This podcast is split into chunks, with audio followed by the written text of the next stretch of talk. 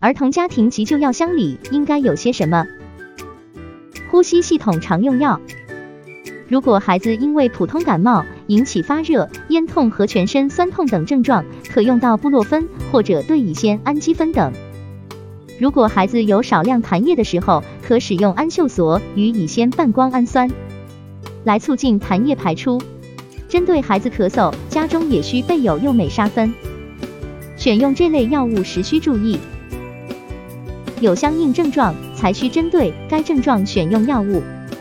尽量选用单一成分的药物，根据不同年龄段的儿童选择合适的药物品种及相应的剂量。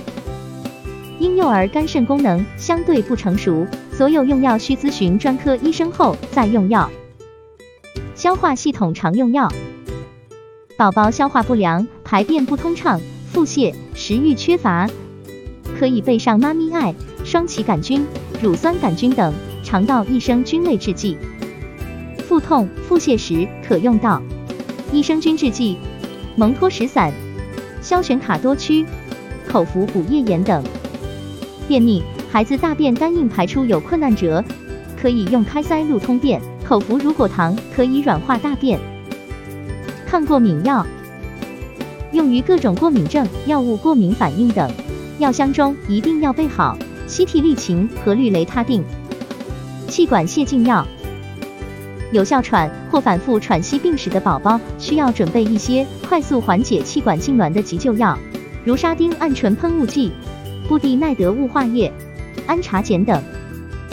抗菌药，有明确细菌感染的情况，家中应备阿莫西林、阿莫西林克拉维酸钾、头孢氨苄头孢复辛酯、头孢克沃、阿奇霉素等。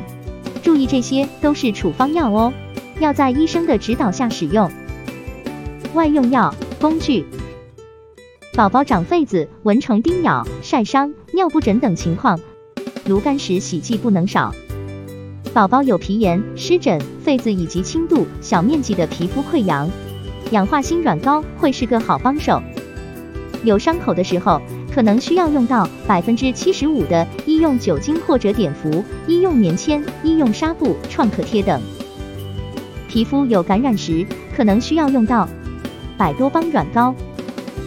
宝宝发热，常用的物理降温退热贴，还需要备上体温计。